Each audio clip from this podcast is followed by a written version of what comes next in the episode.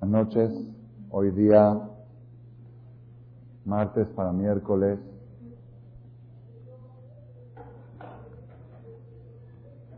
Cuatro de Sivan. ¿Cuánto del Homer? 48 del Homer.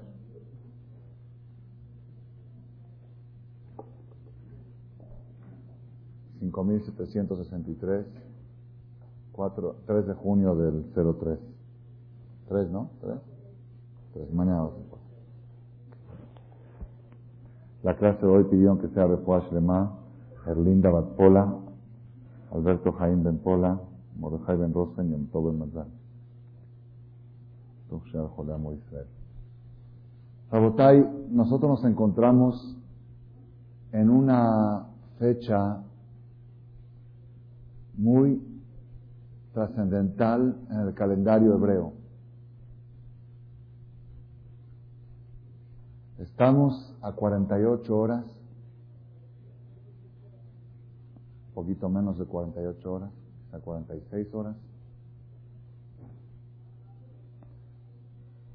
del día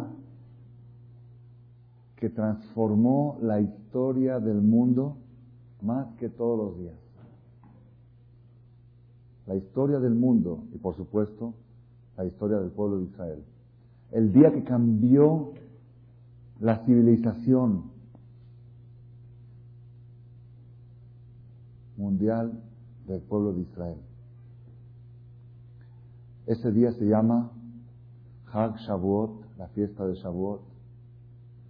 En otras palabras lo decimos en, la, en el rezo, Zeman Matan el día de la entrega de la Torah. La entrega de la Torah implica el día en el cual el Creador se manifestó ante sus criaturas de la manera más directa que pudo haber existido en la historia. Jamás en la historia un ser humano pudo ver y escuchar a Dios y contarlo. Todas las personas pueden verlo y escucharlo un segundo antes de morir. Pero dice la Torah, Loir Ani Adam Bajai. No puede la persona verme, escucharme y seguir vivo. Una sola vez en la historia, 600 mil adultos, plus esposas, y 3 millones de niños más otros tres millones de gentiles que acompañaban al pueblo de Israel, Erev que salieron con ellos de Mitzrayim, vieron y escucharon y percibieron de la manera más directa la presencia divina. Escucharon, yo soy Dios, no tendrás otros dioses. ¿Y qué sucedió? Se murieron, porque el ser humano no puede soportar ese nivel de manifestación divina. Lo Ani Adam Bajay. Y no lo soportaron, se murieron. Y volvió a vivir. Kadosh Barujú mandó a la Torah y le dijo, oye, la Torah es vida. Yo te mandé a ti para dar vida al mundo. Estás matando a todo un pueblo. Entonces fue la Torah misma y revivió al pueblo de Israel. Hubo un proceso de resurrección el día 6 de Sivan del año 2448 de la historia hace ¿cuántos años?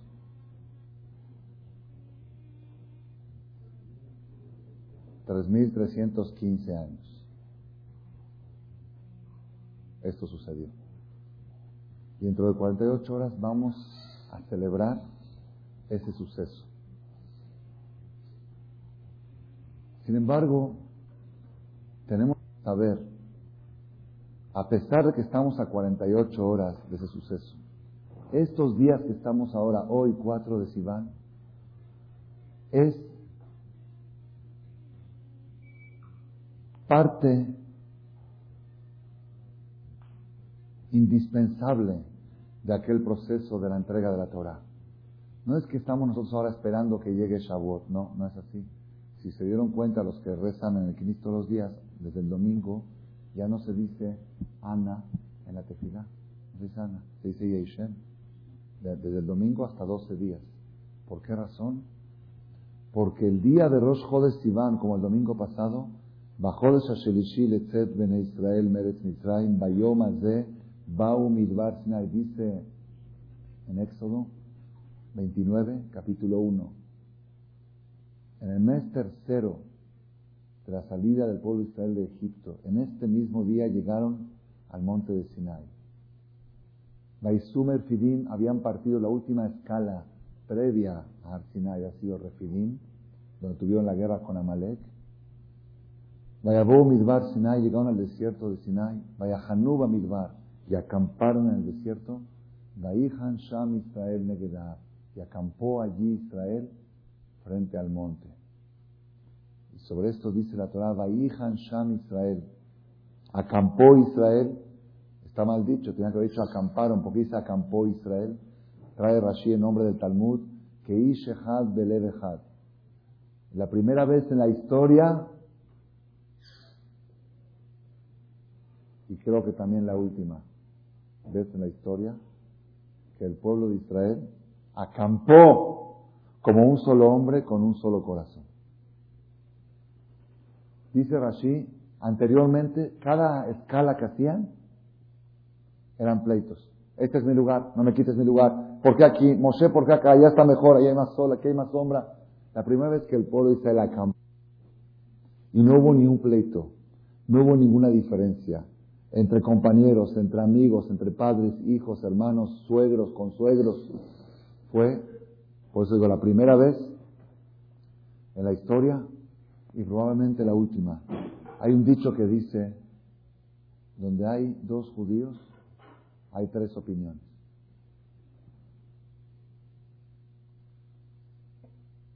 Porque un judío dice, ahora es noche. Y otro dice, no, es día. Bueno, ya, o es noche o es día, no. Viene uno y dice, ni tú, tienes razón, ni tú. Es Ben Hay una hora que no es ni día ni noche. Puede haber una tercera opinión entre noche y día, y para un judío puede haber también eso. Entonces, ¿Cómo se pueden poner de acuerdo? 600 mil familias con una idea. Si yo quiero poner de acuerdo a todos ustedes ahorita para un viaje en agosto de tres días, ¿qué es lo que me van a decir? A ver, ¿tiene el programa? ¿Qué día salimos? Lunes. ¿Por qué lunes? Mejor martes. ¿Por qué? No, es que martes es día de conferencia.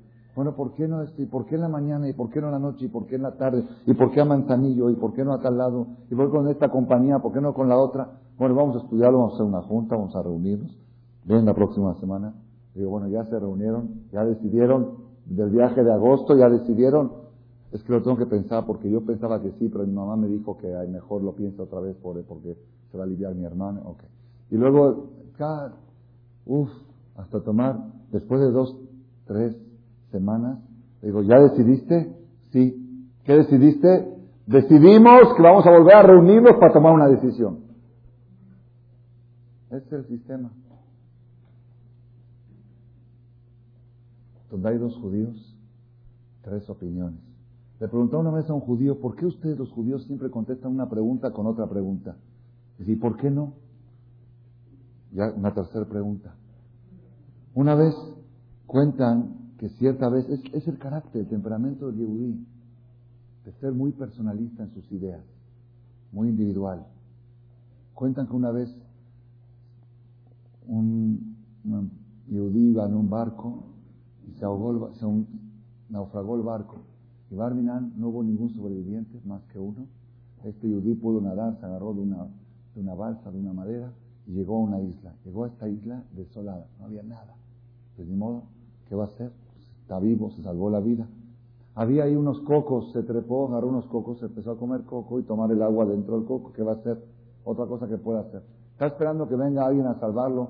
Pasa un día, dos, tres, cuatro días. No hay ni helicópteros, ni aviones, ni nada. Ah, ni rasgos. Se ve que los dieron por muertos a todos.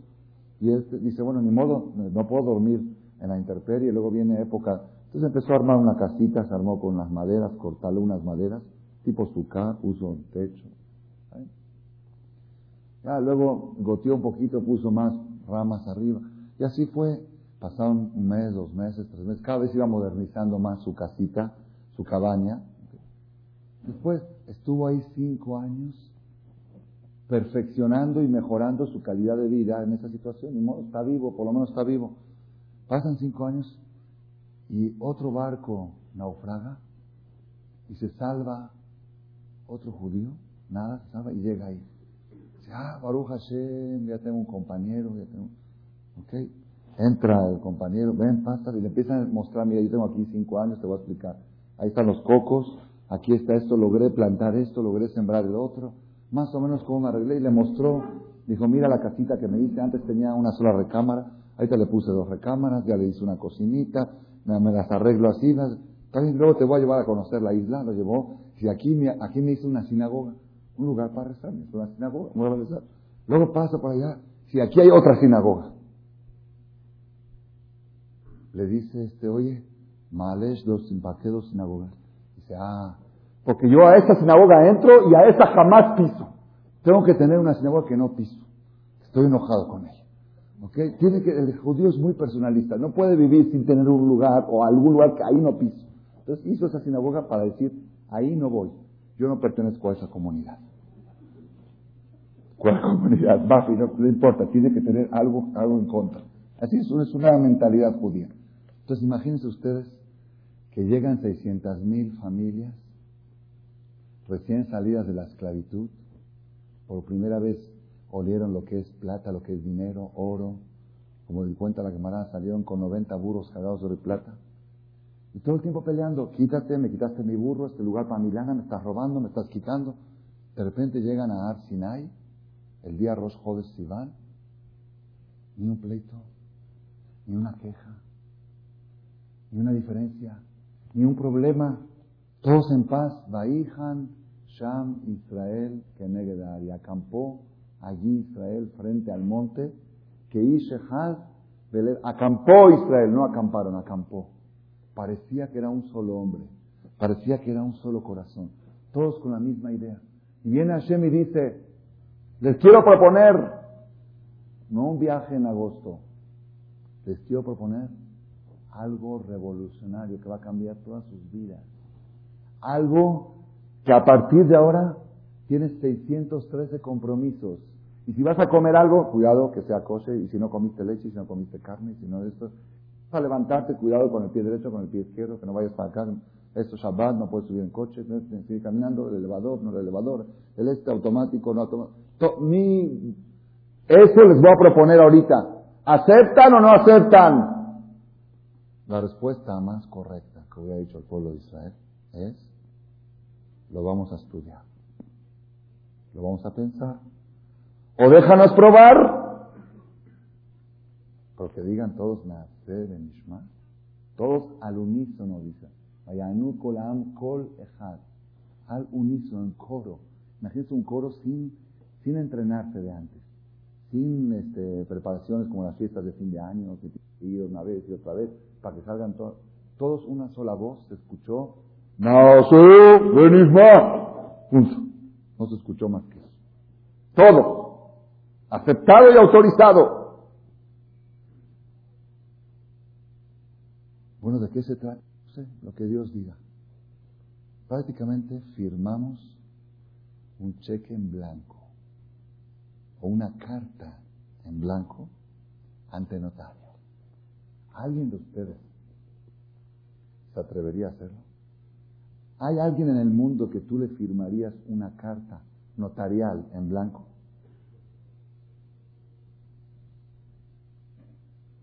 Hay que estar loco para hacerlo. Y el pueblo de Israel lo hizo. Porque sin saber de qué se trata, Dios dijo, ¿aceptan recibir la Torah? Sí. Pregunta de qué se trata. Los goy no lo entienden. La Gemara dice que un goy criticó a un jajam que estaba estudiando Torah y mientras estudiaba no se dio cuenta y se lastimó y le estaba saliendo sangre y ni cuenta se dio. Dice, pueblo precipitado. Sí dijo, ustedes son un pueblo precipitado que adelantaron su boca a sus oídos. Dijeron, nace de Nishma. Primero tienes que escuchar a ver de qué se trata y luego actuar. No, nace, sí, ¿de, qué se trata?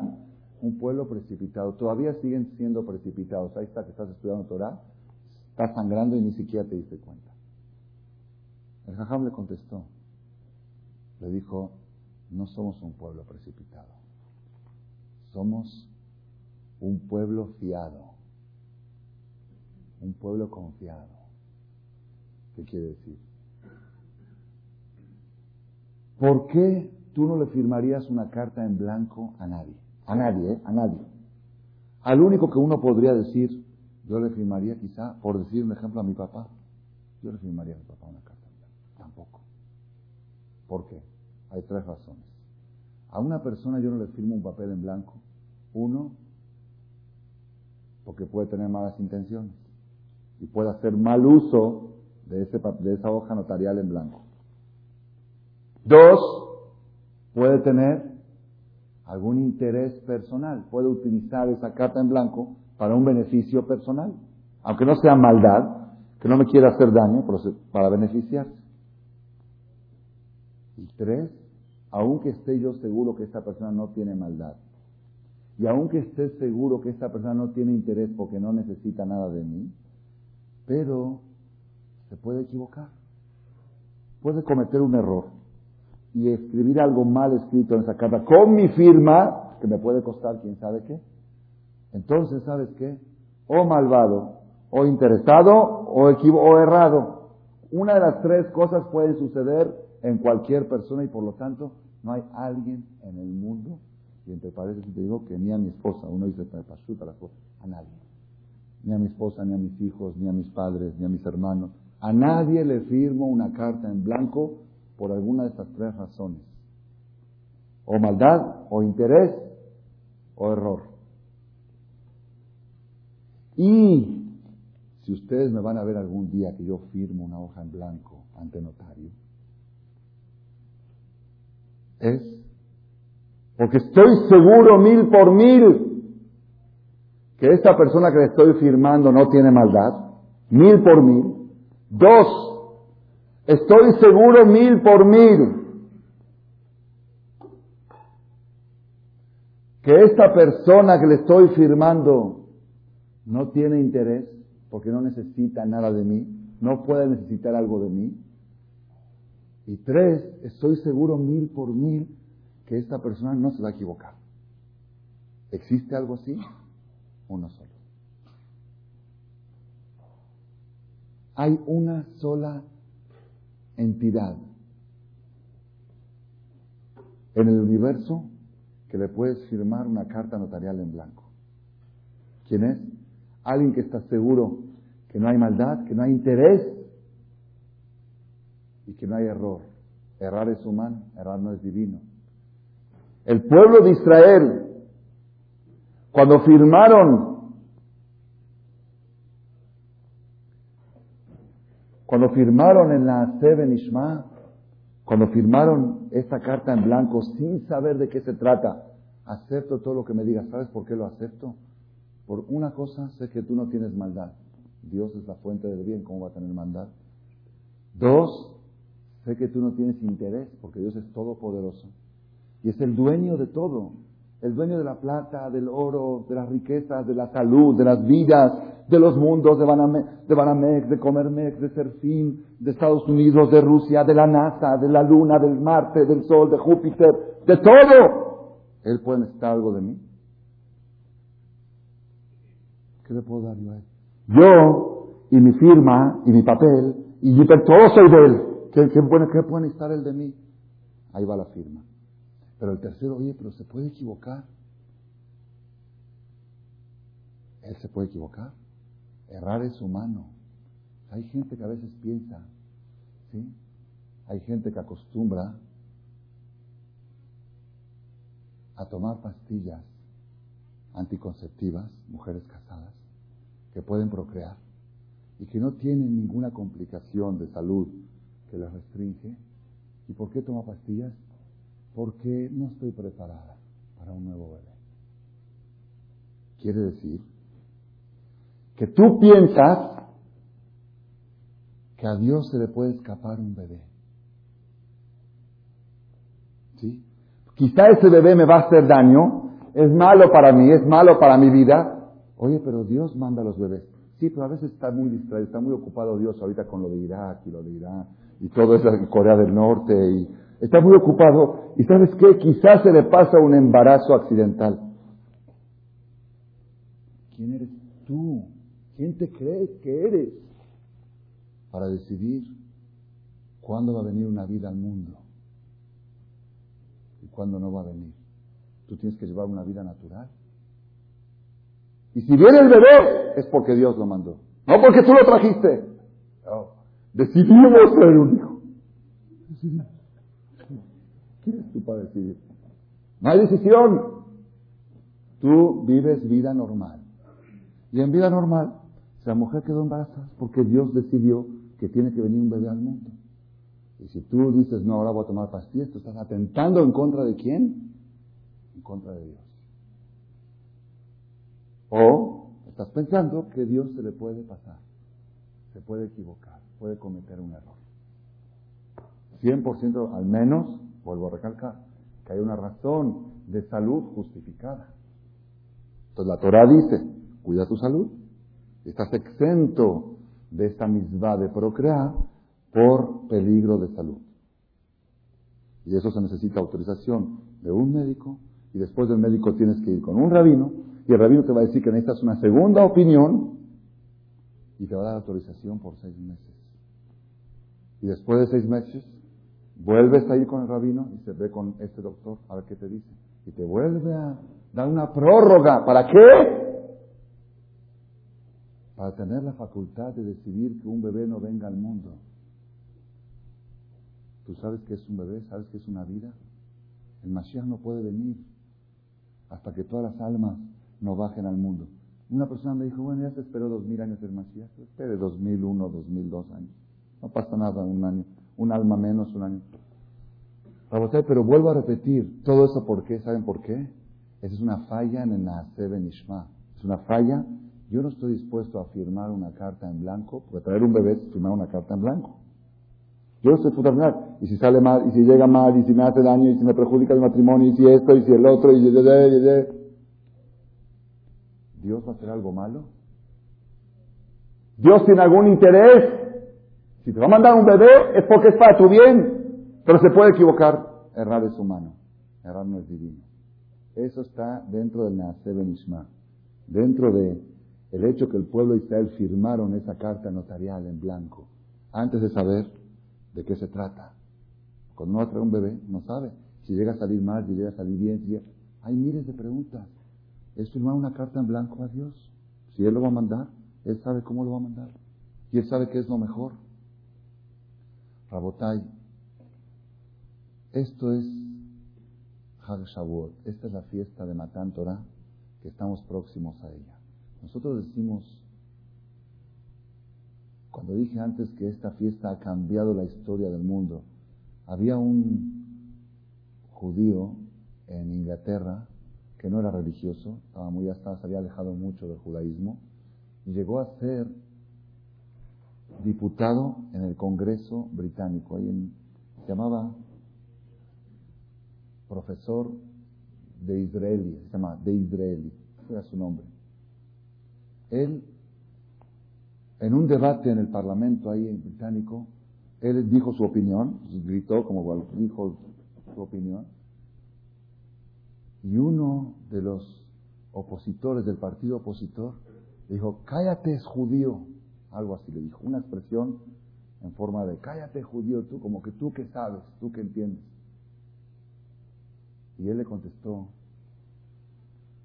cállate tú, porque mientras tus abuelos estaban en la selva comiendo plátanos con los changos de Darwin, los míos estaban en el monte de Sinai recibiendo la Torah, hablando con Dios aunque él no respetaba Torah, pero este punto, ¿qué quiere decir? Es el principio de la civilización. Har Sinai, Hagashavuot. No nos podemos imaginar el mundo sin Hagashavuot. Akadosh Baruchú dijo, o reciben la Torah, o vuelvo a regresar al mundo a Tou Babou. ¿Saben qué es Tou Babou? ¿Qué es Tou Babou? Lo que, como todo el mundo antes de ser creado, dice Tou Babou, la tierra estaba toda revuelta y toda desolada y toda, toda todo estaba revuelto, mezclado, hasta que Dios vino y separó las cosas, dijo, aquí está la vegetación, aquí están los mares, aquí están las plantas, aquí está la vida marina, como cuenta la Torah. Tohu Babu, dijo a Kadosh Baruchu, o reciben la Torah, desde que se creó el mundo estaba creado a condición de que el pueblo de Israel, el día de Shavuot, acepten recibir la Torah. Y dice el Pasuk, Eretz Raasha, la tierra se estremeció, la tierra tembló el día 6 de Sivan, hubo un temblor, un temblor físico. Af Shamay Natefu, también los cielos empezaron a llorar el día de la... ¿Por qué? ¿Por qué la tierra tembló? Dice la Gemara. Porque la tierra sabía que de este momento depende su futuro. Si el pueblo de Israel no se ponen de acuerdo vamos a pensar y a ver qué, vuelve todo el mundo a Tohu Todo, todo se revuelve, se mezcla, se pierde totalmente. Tou yo no sé si es un Tou físico o es un Tou moral, espiritual, social. Cuentan que una vez se encontraron tres profesionales en un restaurante. Uno de ellos era cirujano, otro era ingeniero, arquitecto y otro era político.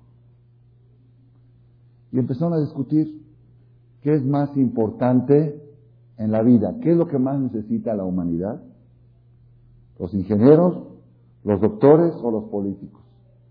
Entonces, el ingeniero dijo, perdón, el eh, cirujano dijo, lo primero que el mundo necesitó para existir fue un cirujano. ¿Por qué? Pues le hicieron la cirugía a Adán y le sacaron a Eva de la costilla. Si no habría cirugía, no habría la mujer, y si no habría la mujer, no habría procreación y no existiera el mundo. Entonces, sin cirujanos, el mundo no existiría. Ya ves la importancia de la cirugía. Vino el otro y dijo, no, el arquitecto dijo, no, pues espérate tú, vete antes. Antes de que exista la cirugía, se necesitaba un arquitecto para diseñar el mundo, para programarlo, para hacerlo. Aquí Rusia, aquí Estados Unidos, aquí el continente, América, Europa, los mares, las montañas, el clima, diseñar todo eso no es, se necesita un gran ingeniero para, un ingeniero inter, no internacional, intermundial, para poder diseñar todas esas cosas que es el mundo, diseñar el cuerpo humano, un gran ingeniero. Entonces la ingeniería es más importante que la cirugía, porque estaba antes, antes. Vino el político y dijo, la política es lo más importante de todo. ¿Por qué? ¿Quién crees que hizo el Tohu Babu?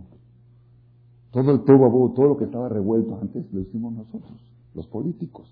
Entonces, primero vino la política, después vino el ingeniero y después vino el cirujano. Babu, eso es, ese es el mundo sin Torah. El mundo sin Torah es todo revuelto, todo mezclado, no hay orden, no hay disciplina, se pierden los valores mínimos y esenciales es la fiesta de Shavuot, es la fiesta de Matan la que estamos nosotros por acercarnos a ella dentro de 40 años. Moray de la Botay, la Gemara dice sobre el Pasuk, Seena Urena Benot Zion Bamelech Shelomo, ¿lo conocen? Salgan y vean las hijas de Sion, el rey Shelomo, Shelomo se refiere a Kadosh Baruj Shalom, Shalom. Baatará Sheiteran, la corona que estaba coronado Beyom Hatunato, el día de su boda, o Beyom Simhat el día de la alegría de su corazón. Dice la Gemara, el día de su boda, ¿cuál es la boda de Dios? El día de la entrega de la Torah. Y el día de Simhat Libo, el día de la inauguración del Bet HaMikdash. Sí, señor, Simhat Libo, está en Mishnah al final del tratado de Ta'anit. Quiere decir que el día de la entrega de la Torah está comparado directamente como una boda, como una boda. Y no solamente eso, gran parte, el 99% de las costumbres nuestras que hacemos en las bodas emanan de Matán Torah. todo el sistema, como el novio sale, a recibir a la novia, que primero entra, uno cree que son costumbres de María David o de Monte Sinai o de Jala. No. Así está en la Torah, que primero entra el novio, después la novia, luego el novio sale a recibirla. Y la novia, todo, todo el sistema viene de Matán Torah, así como fue en el proceso de la entrega de la Torah. Entonces, siguiendo esta idea de que la entrega de la Torah es como un contrato de matrimonio entre el Creador, es el hombre, y el pueblo de Israel, que es la mujer. Y por eso Dios le dijo, no puedes tener otras idolatrías, es adulterio, es igual que adulterio. Siguiendo esta idea, yo entiendo que la fiesta de Shavuot que vamos a celebrar es aniversario de boda. Aniversario de boda. O, en otras palabras, la dije en Shabbat aquí en el Knis, es cumpleaños de la Biblia. Cumpleaños de la Torah. ¿Cuántos años cumple? 3.315 años cumple el ser. ¿Qué les parece? A la jefa. A balcón. Críticos han criticado a la Biblia, gente que la ha censurado, gente que la ha... Ya han desaparecido. Y la Biblia ahí sigue cumpliendo años cada año. Otro año más. No, es que ya la creo. tú no crees, ya estás en el terreno, ya estás en el panteón. Ya, los que no creían ya están ahí. Sí, y otros también que no creen van a estar también. Y eso sí, ahí está, cumpleaños otra vez. Y aquí estamos otra vez escuchando la misma Torah, las mismas letras, las mismas palabras, el mismo mensaje, el mismo Shema Israel de Abtat Hashem lo queja, Shamoa cumpleaños de la Torah. ¿Está bien? Entonces, ¿qué es la fiesta de Shavuot? La fiesta de cumpleaños de la Torah. Yo pienso que por esa razón mucha gente respetan Roshaná, Kippur, Día del Perdón, Sukkot, Pesach, Eder, Hanukkah, las velitas, Purim, los disfraces,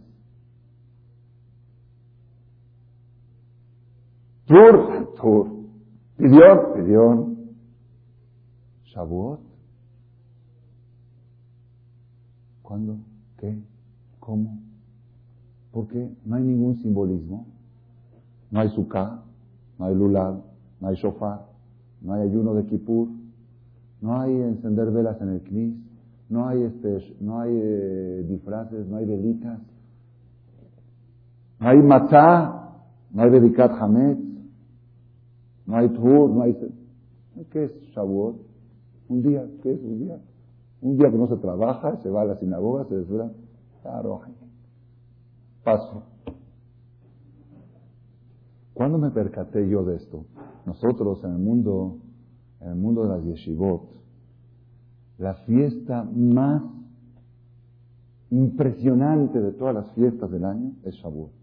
El que va a una yeshiva en la fiesta de Shavuot, yo cuando llegué a los 15 años a la yeshiva de Koliakov, no podía creer lo que estaba viendo.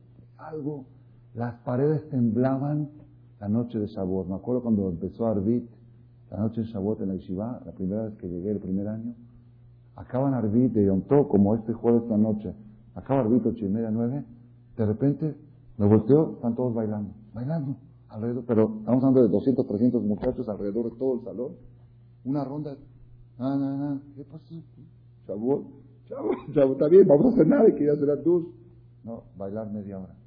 Luego van a cenar, kiddush, cena, y en una hora, menos de una hora, ya estamos otra vez en el Beta repleto el salón, repleto a las 11 de la noche, vámonos. A la una de la mañana entra el jajá y da un shiur de una hora a toda la yeshiva, todos bajorim así, escuchando, a las 2 de la mañana termina el shiur, vuelven otra vez todos. A las 4 de la mañana de repente estoy yo concentrado en la escucho voces. ¿Qué pasó? Me asusté, se pusieron a cantar otra vez. Chabot, chabot. A las 6 de la mañana empieza la tefilá, movimientos, tevilá, esto. Me volví loco, chabot, chabot. Es la fiesta más importante de esto. Cuando llegué aquí a México yo traté de seguir esa tradición. Ya tenía yo 10 años a hacer Shavuot en Israel. Traté de seguir esa tradición. Una vez me tocó en un viaje que viajé de, de Israel a Argentina de soltero para, para, ir a, ver a la familia, a mis papás, me quedé en Nueva York, me perdí el vuelo, por, tenía acceso de equipaje, me perdí el vuelo y no, no había forma de llegar a Buenos Aires antes de Shavuot. ¿Qué hago? Dijo, Shavuot en Nueva York, no conozco a nadie, me voy a Lakewood. Me fui a pasar Shavuot a Lakewood. Lakewood es una de las yeshivot más importantes que se encuentran ahí en... Eh, ¿Dónde? En New Jersey, en Estados, en Estados Unidos. Llego a Lakewood, pido permiso para estar ahí en la yeshiva, me, me adjudicaron un lugar en una recámara, un amigo que yo conocí ahí, que estudió conmigo en Jerusalén. Pues sí, pues, eso fue en el dormitorio, me consiguieron un lugar. Pero en el Beta Midrash, en el salón, eran 1500 solteros y otros mil casados, arriba, abajo, por todas partes. Me adjudicaron un lugar toda la noche parado contra la pared. Así me hicieron el favor por Ahanasat por recibir huéspedes, de aceptar que esté parado contra la pared así. Así estuve toda la noche de favor. Sabor, sabor, algo impresionante. Yo llegué aquí a México en el año 85, dije voy a seguir esa tradición y traté, traté de inculcar ese ambiente en mi familia y todo. Después cuando me pasé a Tecamachalco, también trataba yo de seguir esa tradición y empezamos a editar los libros de Shem Tov. Shem Tov, ya saben que viven con fonética español, son muy famosos. En ese tiempo no eran famosos, era muy difícil conseguir patrocinadores y la gente lo criticaba, decía esto marea, esto es algo nuevo, aquí está el hebreo, cómo se lee, cómo no se lee. Ya saben, el judío siempre tiene lo que criticar y lo que decir. Hoy en día es el manual de miles de personas. Miles de personas se han acercado al judaísmo a través de eso. Entonces, ¿cómo hacíamos? El primer libro que saqué fue el de Roshaná.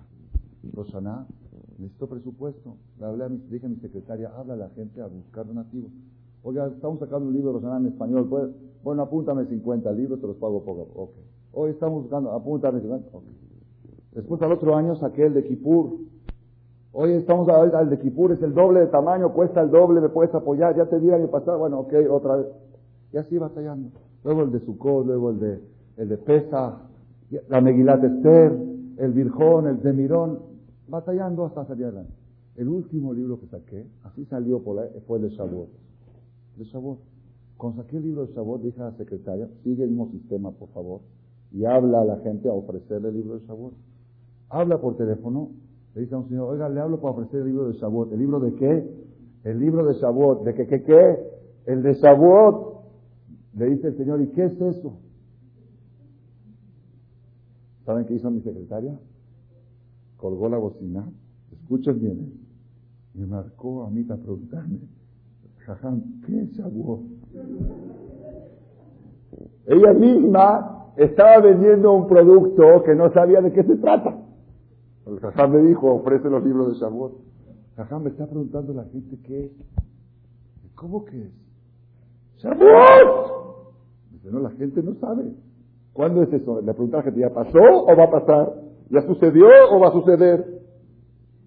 ¿Qué es de lo de Ben Gurión, de lo de Yom Ha'atzmaut? De, no, no fuera de onda totalmente. Esa fiesta nadie la conoce. No, no hay Sukkah, no hay Lulam, no hay Shofar. Y tenemos que saber que si no fuera por esa fiesta, es la más importante de todas. Si no fuera por esa, no habría Roshaná, no habría Kippur, no habría Sukkot, no habría Simchat no habría Hanukkah, no habría Purim, no habría Pesach, no habría Rosjodes, no habría Shabbat, no habría Tur, no habría Pidión, no habría qué, qué más, no habría Maguen David, no habría Montes, no habría Marcela, no habría conferencia, no habría Betet, Levi, ¿eh? Éramos todos González, Martínez, este. No, habría, eh, no, es otra, éramos, el mundo era otro, otro mundo. Todo cambió en Shavuot. Todo existe por Shavuot. ¿Cómo podemos pasar desapercibido una fiesta tan trascendental? Más que Yom Kippur. Es más trascendental lo que se va a definir en Shavuot que lo que se define en Yom Kippur. Porque en Yom Kippur van a definir Vida, salud, parnasá, son cosas necesarias. Pero todo esto tiene un objetivo. Y si el objetivo no se lleva a cabo, de nada te sirve todo lo que te dan en Yom Kippur. El objetivo de todo es uno. Uno, el fruto del árbol. El árbol tiene tronco, ramas, hojas, raíces, jardín, tallo, jardineros, todo. Pero hay un solo objetivo, frutos. Si te da frutos, el árbol sirve. Si no te da frutos, o los frutos que te da son agrios y ácidos incomibles, entonces este árbol no solamente que no sirve, sino que estorba. Una persona que tiene cuerpo, salud, negocios, dinero, coches, viajes, cuentas bancarias, todo. ¿Le falta Torah? Es como un jardín de árboles frutales que tiene todo menos fruta. Todo. Y le dices, oye, Haram, este jardín no sirve. No, dice, mira el troncazo, el tronco grandote, mira la rama. Mira. todo esto es para que den aguacate, para que den naranja. Ah, no importa, no importa. Lo principal es para el jardín, es para el jardín. O como una persona que no le va bien su negocio, tiene una fábrica montada con 200 empleados, una planta de 3.000, 4.000 metros cuadrados, empleados, secretaria, sistema de cobranza, sistema de fabricación, maquileros, todo, todo bien. Nada más tiene un problema. No hay lana. Se quiere llevar el gasto a su mujer. Su mujer le dice, tráeme para el gasto el viernes. No, no hay, no hay dónde sacar. Y viene la mujer y le dice a su marido, oye, pero ¿cómo puede ser que estamos tan mal? Y el marido dice, no, no estamos nada mal, ven a ver la fábrica, Ven a ver, 300 empleados, maquila. Roge, yo no le puedo dar de comer a mis hijos maquila. Yo no puedo comer a mis hijos camisas. Le tengo que dar leche, pan, trae lana. Tajlis. Tajlis. ¿Saben tajlis es una palabra en yiddish? Es un hebreo yiddishado. Tajlis. La persona, lo principal es el tajlis. Y si tú ves a una persona que tiene un negocio con una estructura impresionante y le va mal, y está deprimido porque le va mal y tratas de consolarlo con la estructura que tiene, ¿sabes qué te dice? ¿Qué te contesta? Eso me deprime más. ¿Por qué? Teniendo una estructura tan grande y no produce. Meile, si no tuviera nada, pues no tengo. Pero todo eso tengo y no tengo nada para comprar un refresco. Mira la estructura que tiene. ¿De qué sirve? Ese es un ejemplo. Ese es un ejemplo. Yo conocí una persona en eh, la época aquí en México, en la época de la, se acuerdan, creo que fue, era el 87, la época de la bolsa, ¿se acuerdan? Antes del crack. ¿Se acuerdan o no se acuerdan? Era una época que la gente metía el dinero en la bolsa. Un alumno mío de los alumnos que tenía yo en Polanco en el colegio, me dijo, ¿tiene usted algunos ahorritos? Le dije, verdad, tengo tres mil dólares ahorrados. Démelos, se los meto a la bolsa. Los metí, se los di a él. A los tres ya me dice, ya tiene diez mil dólares. Así como lo están escuchando, no son cuentos, Pasan dos semanas, ya tiene 15. Pasa un mes, ya tiene 18. Pasan dos meses, ya tiene 26.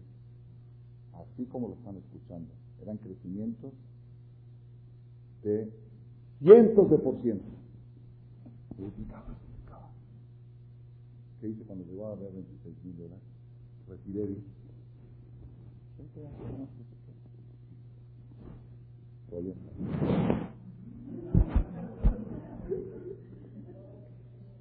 En esa época, yo tenía un alumno, un alumno era algo, era una impresión. Yo me acuerdo en la mitad de la tefilá de Rososaná, en la mitad de Rososaná, en el colel, se salía la gente a la calle a preguntar cómo sigue Actival, cómo sigue Pepsi. ¿Cómo? Oye, está, está el shofar ahorita. Sí, quiero saber. Pepsi, Actival. Un alumno mío que tenía yo ahí, uno de los comerciantes, buen comerciante, cierta vez yo lo fui a visitar en el centro, me mostró la planta, la fábrica de vestidos, algo impresionante, me volví loco. En el 87, otra vez tuve que ir a verlo a su, a su despacho por una acá, de Coyacó, no acuerdo qué era. Me dice, sí, pues ya me cambié de dirección. Véngame a ver en Polanco. Ah, qué bueno, está más cerca. Un despacho en Polanco. Voy a su despacho en Polanco. La planta que tenía en el centro eran de 4.000 metros cuadrados. Yo la había visto algo así. Algo impresionante. Voy en Polanco, una oficina, sin exagerar, quizá de 6 metros por 6 metros. Estaba sentado ahí con 4 o 5 líneas telefónicas. Y yo me agarré de la cabeza y dije, Jaldito, tan mal le ha ido. De 4.000 metros cuadrados a una oficina de 6 por 6. Lo vi y le dije, mira, lástima, vengo a pedirles de acá para lo de la isla de Corazón. Digo, seguro está tronado totalmente. Miren, no, es más, no veo, no veo mercancía, no veo empleados, no veo maquila, no veo camisas, no veo vestidos, no veo nada. ¿Qué, Jaldito, ¿cómo le habrá ido? Pregunté, ¿qué te pasó, Moy? ¿Qué te pasó? Me dice, nada, ¿por qué me preguntas? Digo, ¿por qué te pasaste aquí? Dice, ¿por qué me pasé aquí? Dice, aquí. Dice, pues aquí trabajo, aquí es mi negocio. Digo, ¿y tu planta, tu fábrica, tus 400 empleados, tus? Dice, aquí es mi mejor negocio. Digo, porque aquí en una hora, por teléfono, gano lo que no gano ahí en una. Digo, ¿pero dónde está la producción? Producción no vale, lo principal es el, el billete. Y ya billetes, es lo que vale, no la estructura. Nosotros a veces nos equivocamos y nos concentramos en la estructura.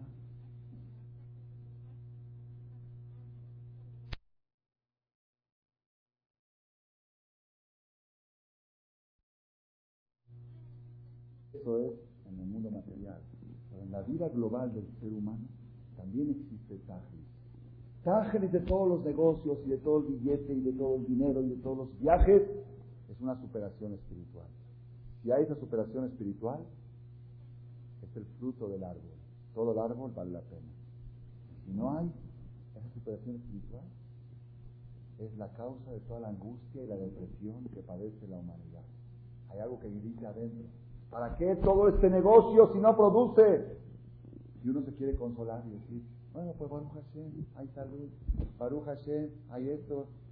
Baruch Hashem, eso, eso a la gente que está deprimida, cuando le dices Baruch Hashem, hay salud, lo deprime más.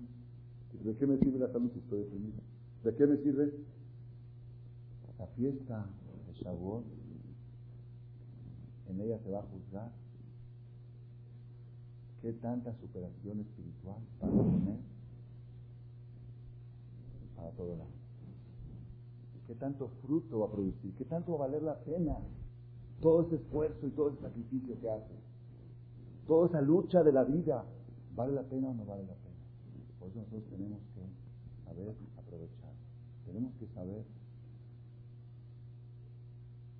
que el Shavuot no es aniversario de boda. Shavuot no es un cumpleaños, porque si fuera un cumpleaños, quizá esa es la razón que mucha gente no va al cumpleaños. Hay gente que ya está cansada de ir al cumpleaños. Imagínate que invita otra vez a cumpleaños. Imagínate que invita a una persona a su cumpleaños número 146. Bueno, ahí por curiosidad diría. Pero cumpleaños número 62. Cumpleaños 62. Ya, ni, le hacen cumpleaños, ya. Niños chiquitos, 7, 8, 9, 10, 11, 12, 13, 14, 15. Ya después jalas, ya, cumpleaños. Cumpleaños 3.315 años. Miran globos, miran dulces. ¿A qué voy? Pero eso es un error. Es un error garrafal que lo descubrí este año con toda la intensidad. Con toda la intensidad. Lo dije a los muchachos en la yeshiva hoy a las dos y media, una de la tarde, una fija, les traje libros. Yo dije, yo sé que a ustedes no les puedo contar cuentos, y quizá en las conferencias les puedo decir cosas, pero a ustedes, con gente, dije, libros escritos. Shavuot no es cumpleaños. Shavuot no es aniversario de boda.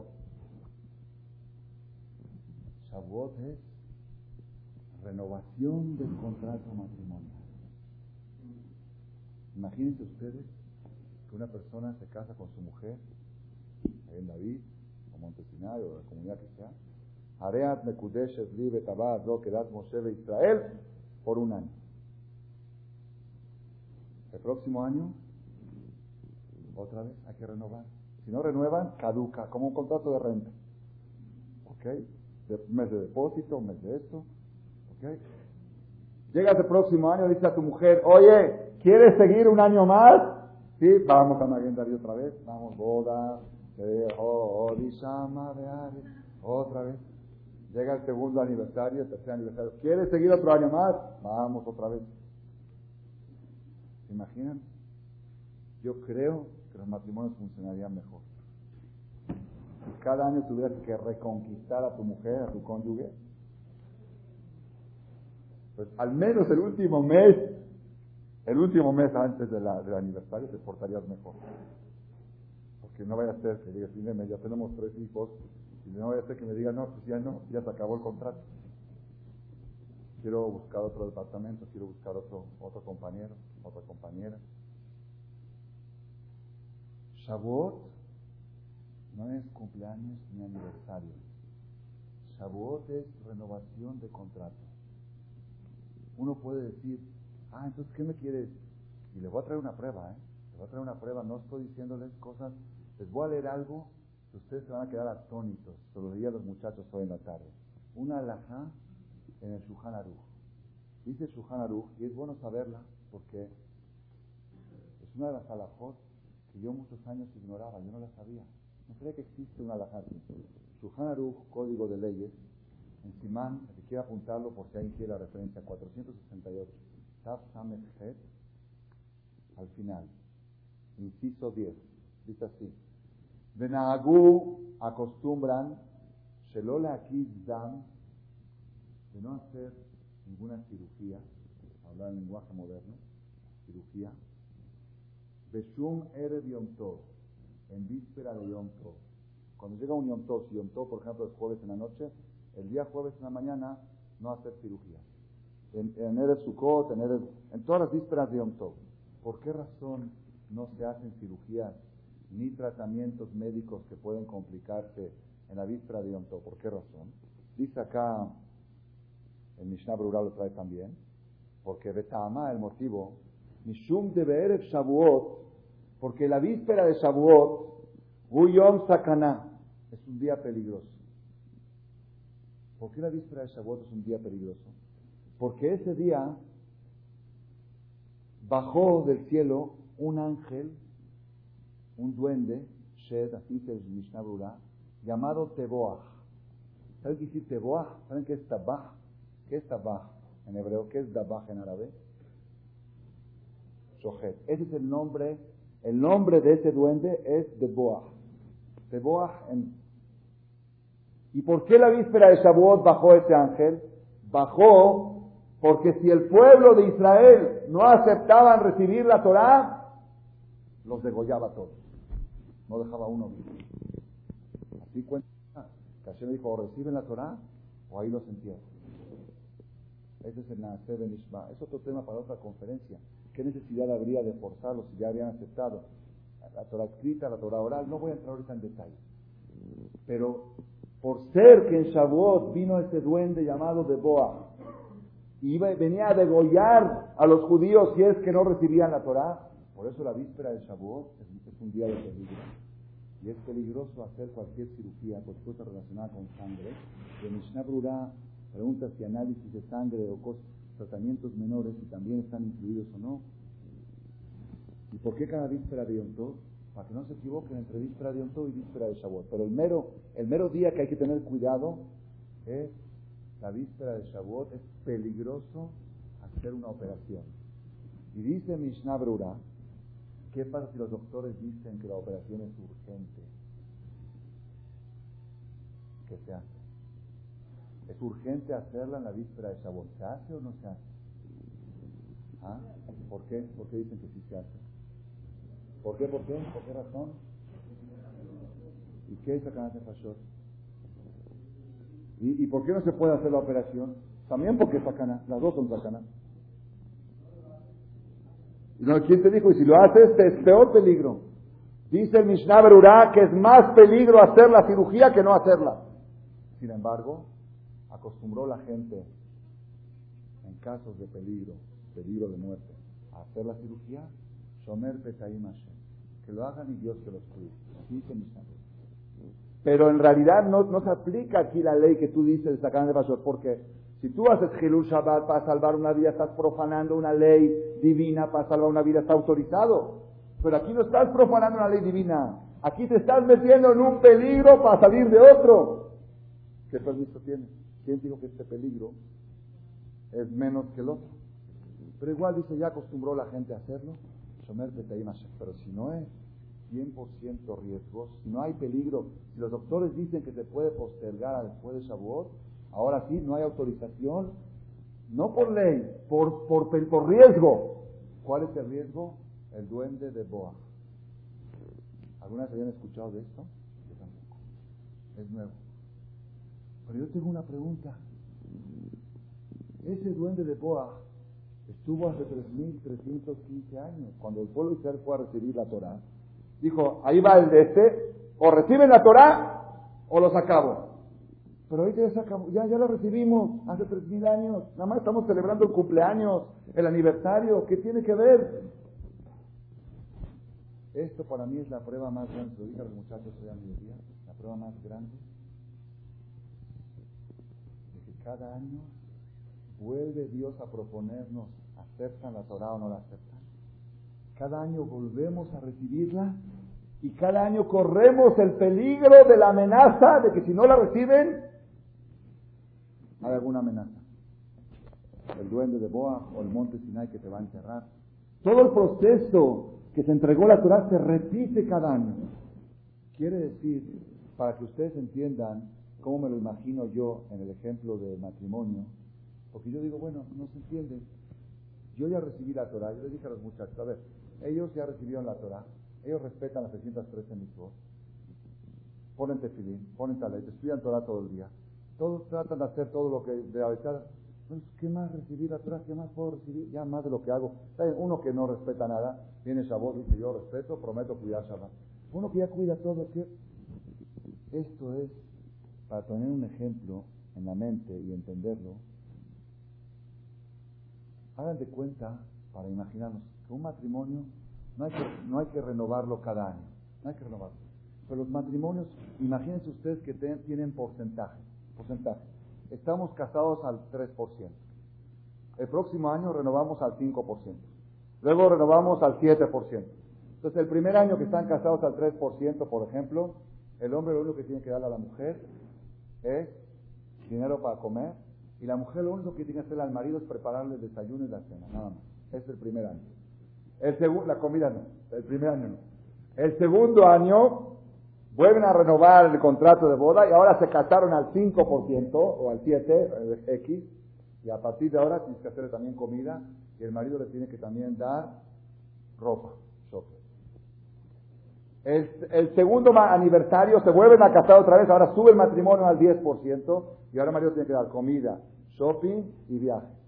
Y la mujer le tiene que dar esto, esto y lo Y así, y así se va, va, creciendo cada vez más el matrimonio hasta que después de cumplen 40, 50 años de casados, se afianza el matrimonio al 100%. Imagínense ustedes un ejemplo así, es un poco raro, ¿ok? Eso es raro en el matrimonio normal. En el matrimonio del judío con Hashem, así es. Cada año se afianza y se supera un nivel más el matrimonio. Yo antes estaba casado con Dios al 3%, llega Shavuot, me caso con él al 5%, llega otro Shavuot, me caso al 10%, llega otro, me caso al 15%. Y cada año, por cada porcentaje adicional que te vas a casar, viene Dios y te dice, o renuevas o renuevas. Si no, hay de ti. Cuidado. Eso es Shavuot. Shavuot no es algo, y y quiero que sepan, que conviene estar bien casado con Dios. Cuanto más porcentaje tengas en el matrimonio, más lana suelta al marido. Sí, pero le conviene. Si es mi esposa al 3%, pues bienes mancomunados al 3%. Si es mi esposa al 5%, ¿Vienes mancomunados con Dios? Oh, ya estamos del otro lado. Ya el que tenga contrato de bienes conviene crecer las acciones de ese matrimonio. Y eso crece en Shavuot. Por eso, Rabotai, tenemos que tomar, y quiero recordar, como ya está grabado en, otro cassette, no lo voy a decir con amplitud, lo voy a decir en breve. Quiero recordar lo que está escrito en el libro Kafa Jaim, en el capítulo 494, donde habla de Shavuot. Está grabado, el que quiere que lo escuchen en un cassette. En nombre del Zohar Akadosh, fuente máxima de la Kabbalah escrita por Rabbi Yochai hace dos mil años, que toda persona que se desvela la noche de Shavuot y toda la noche no duerme ni un solo minuto y se queda estudiando Torah, tiene garantizado, dice así, garantizado que no va a morir este año Eso es seguro de vida. ¿Saben qué es seguro de vida? Ustedes conocen, ¿cuáles son los seguros de vida que venden en la calle? ¿Ah? Seguros de muerte. Le dicen seguro de vida, pero es seguro de muerte. ¿Qué es seguro contra robo? ¿Seguro que no te roban? ¿Seguro médico que no te enfermas? ¿Seguro que no chocas? Que si chocas te pagan, que si robas. Aquí es la única religión en el mundo, y no nada más eso, el único sector en la religión judía que te garantiza, pero te lo garantiza, dice, no te estoy diciendo una bendición, te estoy diciendo una garantía. Dice, garantía que si se va a desvelar toda la noche, Vadai Shelo Yamut Basanai, seguro que no va a morir este año. No te estoy dando una veraja, estoy asegurando. Quiere decir que no puede fallar. Uno puede preguntar, entonces, ¿cómo se murieron los hajamim, Sadikim, Rabshah? Seguro que el año que fallecieron, el Shavuot anterior, no se desvelaron. Lo habían desvelado, no podían morir. No, es que estaban débiles, estaban enfermos, por alguna razón no se puede. Pero el que se desvela la noche de Shavuot estudiando Torah toda la noche, garantía. Y quiero decirlo esto especialmente, especialmente, acá dice algo más. Velo yeralo sum nezek bashanai. Y no le va a suceder ningún daño. ¿Saben qué dice ningún daño? Ni choques, ni, ni pérdidas financieras, ni asaltos, ni robos, ni secuestros. Garantía una noche año. Dice acá, Vedai Es suficiente con esto. Y por eso acostumbran en todo Israel, aunque no es obligación, no es obligación desvelarse la noche de Shavuot, para nada, es mucho más obligación ponerte filín que desvelarse la noche de Shavuot. Es mucho más obligación cuidar Shabbat. Es mucho más obligación otras cosas, respetar al padre y a la madre. Pero acostumbraron todo Israel, aunque no es obligación, adoptaron esta costumbre porque sabían la trascendencia que tiene esta noche con la condición de que no pierdas ni un minuto Dice, Mishnah Brura, Batel que Yoshem Dame. Si estás un minuto sin hacer nada, es como que estás dormido. Tienes que estar haciendo algo, o rezando en el knis, o haciendo seudá, cantando, diciendo Birkat Amazon, diciendo Libre Torah, y luego caminando del knis a tu casa, de tu casa al knis, y estudiar toda la noche hasta la madrugada. Yo tuve una vez un chavo en Aguilar cuando estaba dando clases ahí, hace más de 10 años, y vino así entusiasmado a las 12 de la noche a estudiar toda la noche hasta las 6 de la y sin parar, aquí tengo la costumbre, me siento en una mesa, el que me sigue el tren, el que pueda aguantar el tren, se sientan alrededor mío, y no nos paramos seis horas.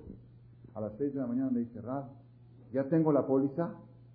Dije, ¿qué hiciste antes de las 12 de la noche?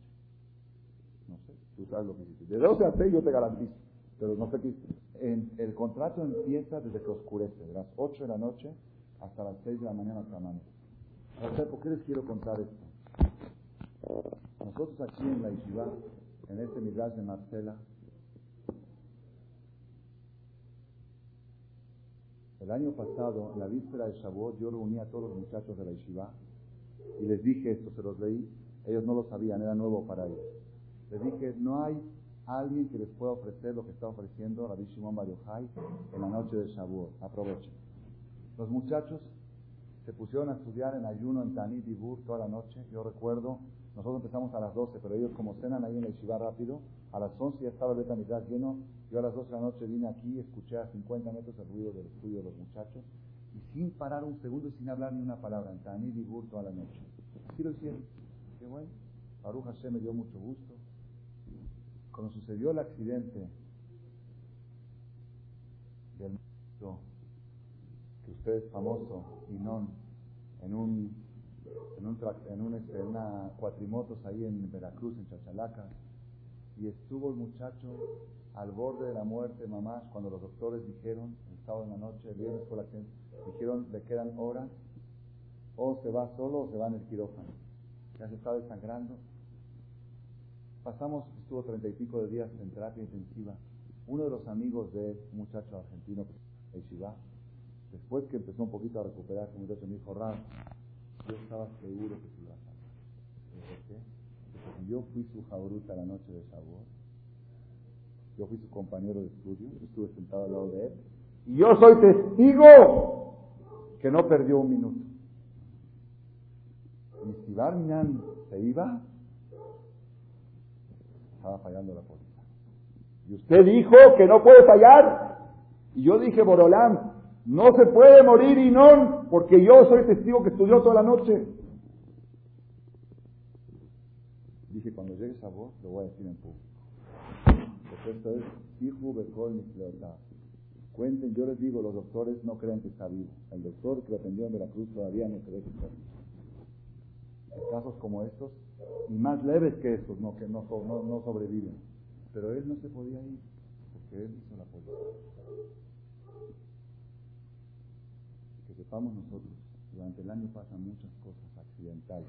Por supuesto, cuando la persona llega a su día, no hay nada que lo salve. Hashem va a hacer que no se desvele y que se vaya hacer año. Aquí estamos hablando de cosas accidentales que suceden antes de tiempo. Para eso sirve la póliza de Shavuot. Por eso, Rabotal, todo esto que hemos hablado hoy, vamos a tomarlo en cuenta.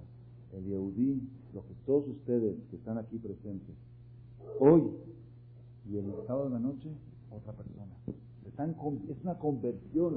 Así como el pueblo de Israel se convirtió de Goy a Yehudí en la fiesta de Shavuot, ustedes y yo y todos los que estamos aquí vamos a pasar un proceso de conversión que la semana que entra vamos a hablar por teléfono a un amigo y decir, ¿qué pasó? ¿Se oye diferente? que me convertí. ¿A qué te convertiste? Me convertí de judío a más judío.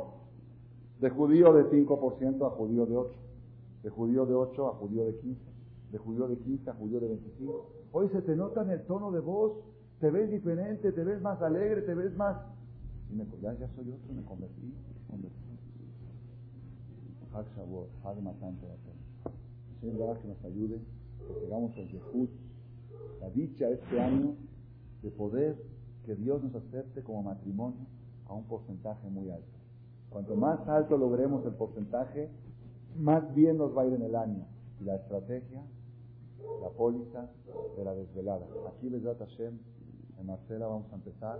Quiero recordarles que la noche de Shavuot, jueves la noche, es Aid, es Yom Tov. A muchos que se confunden con la otra de Sukkot, que esa se puede subir en coches, no es Yom Tov, pero es Yom Tov. Se viene al a las 8 de la noche a rezar.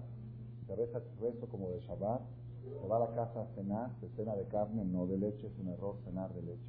Es un error. Igual no hagan pleito, los un pleito mejor no hacer. La cena tiene que ser de carne, porque es Yom Tov. Luego regresa uno al CRIS, aquí vamos a empezar a las 12 de la noche. A las 12 de la noche, eh, perdón, en la casa se hace kiddush de Yom Tov con shejiano, se prenden velas, se hace kiddush con shejiano, se cena, se dice Birkata Matrón, se regresa al CRIS, aquí vamos a empezar a las 12 de la noche. Los muchachos van a empezar a las 11, pero nosotros a las 12. De 12 a 6 de la mañana va a haber una clase principal. Va a haber otros grupos pequeños para el que no le gusta la clase muy grande. Y luego en la mañana rezamos a las 6 de la mañana la piquín, un solo mañana el viernes en la madrugada. Salimos de aquí como a las 8, 8 y media aproximadamente. Ahora si se va a la casa se desayuna de leche. Es la costumbre de desayunar de leche, va de desayunar de leche. Después te vas a dormir un rato Viernes es un día no laborable, es como Shabbat, nada más se permite cocinar de otro fuego como entró. Y luego viene la noche, sigue la fiesta de Shavuot, son dos días de fiesta, pero se, se junta junto con Shabbat, ya se aplican todas las leyes de Shabbat, se enciende velas antes que oscurezca, se dice Shefiano otra vez en el Kiddush, ya, ya no hay que desvelarse el viernes a la noche. Algunos acostumbran, pero eso ya es para, eso sí para fanáticos, porque aquí no somos fanáticos. La primera noche, vamos a, tampoco no es obligación, la primera noche, y si una mujer le dice a su marido, ¿me vas a dejar sola? ¿Qué tiene que hacer el marido? ¿Qué tiene que hacer el marido? ¿Cómo? Pues quedarse con él. Porque no es obligación. Nada más a la mujer yo le digo, más vale que te dejes sola una noche. ¿Ok? Es, eso es mensaje para las mujeres. Pero si la mujer se enterca, el marido está obligado a quedarse con ella, porque no es obligación. Es más mitzvah no dejar angustiar a tu mujer que irte a la desvelada. Entonces desvelate en tu casa, pues ni modo, ponte a leer. Si tienes paciencia, ponte a leer en tu casa. Pero, por eso es bueno que están aquí los hombres y las mujeres a dos partes, que sepan las mujeres que la póliza de ellas va junto con la de su marido. Que el marido o el hijo, la mamá lo manda a estudiar, la mamá o el marido adquieren la póliza para ellas también. Así va, que nos ayude que tengamos el dejud, שנה טובה, תזכו לשנים רבות, אבל que el Cene y ojalá que regresemos la semana que entra convertidos y con la póliza en la mano. רבי חנניה בן הקשיא אומר, עשה כל זכות דקות ישראל, תפילה לבעלי תורה ומצוות, שנאמר, אדוני חפץ למען ציקו, יגדיל תורה וידיד. יתגדל ויתקדש, שמר הבא. ידי ולאחריותו וימליך מלכותו ויצלח פורקני ויקרב נשכך. אמן. יכון ויום יכון וחיי לכל את ישראל ועג עליו בזמן קריב ואמרו אמן. יהא שמי רבה מברך לעלם על מיה יתברך וישתבח ויתפעל ויתרומם ויתנשא ויתחדד ויתעלה ויתהלל שמי לקודשה בריחו נעילה מן כל ברכתה שלתה ושמחתה ונחמתה דאמילם בעלמא ואמרו אמן. ואורך ומכפר עוון ולא ישת ירו אנשי אפו לעד רחמתו אדוני יושיע המלך יעננו ביום קוראנו. ברכו את אדוני המבורך بروخ أدوناي أبي براخن أولم بعيد بروخ أدوناي وإن ونحا أولم أشوي بدار معرب ربي مخوخما وتخشى علي بدونا نشنعي ومحلبة تمانيم ومسدلة الكوخبين ومجردهم الأكياك تنو بري يوم أما ليلة ولا لور مفني خوشخ مخوشخ مفني أور أما عبر يوم ومبي ليلة مردي بن يوم وليلة دونيت والشمو بروخ أدوناي أما عريب ربي أهبات ولمت إسرائيل مخان هبته תורה ומצוות חוקים משפטים אותנו לימדת על כן אדוני אלוהינו? ושוכבנו מקומנו נשיח בחוקיך ונשמח ונעלות ודבר תלמוד תורתך ומצוותיך וחוקותיך לעולם ועד. כי הם חיינו וערך ימינו ובדהגי יומם בלילה ואהבתך לא תסור ממנו לעולמים ברוך אתה אדוני אוהב את עמו ישראל